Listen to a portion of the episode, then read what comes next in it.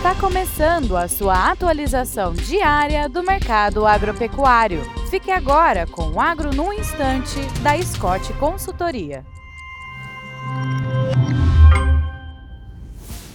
Sejam muito bem-vindos a mais um Agro no Instante. Eu sou Pedro Gonçalves, engenheiro agrônomo e analista de mercado aqui da Scott Consultoria. Estou trazendo para vocês informações sobre o mercado de exportação de frangos, né, carne de aves, porque está na notícia aí mais recente o Japão entrando com embargo uh, contra os estados aí, né, em cima dos estados de Santa Catarina e do Espírito Santo.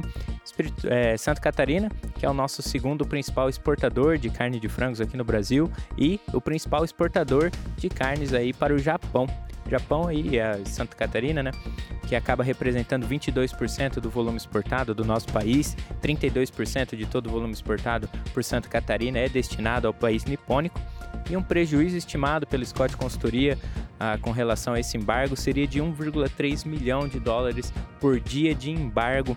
Então, as tratativas do mapa devem ser bastante aceleradas para minimizar esse prejuízo para as nossas indústrias exportadoras. Bom, pessoal, o que eu tinha para trazer hoje era isso. Mais uma vez, muito obrigado, um forte abraço a todos vocês, bons negócios e até a próxima.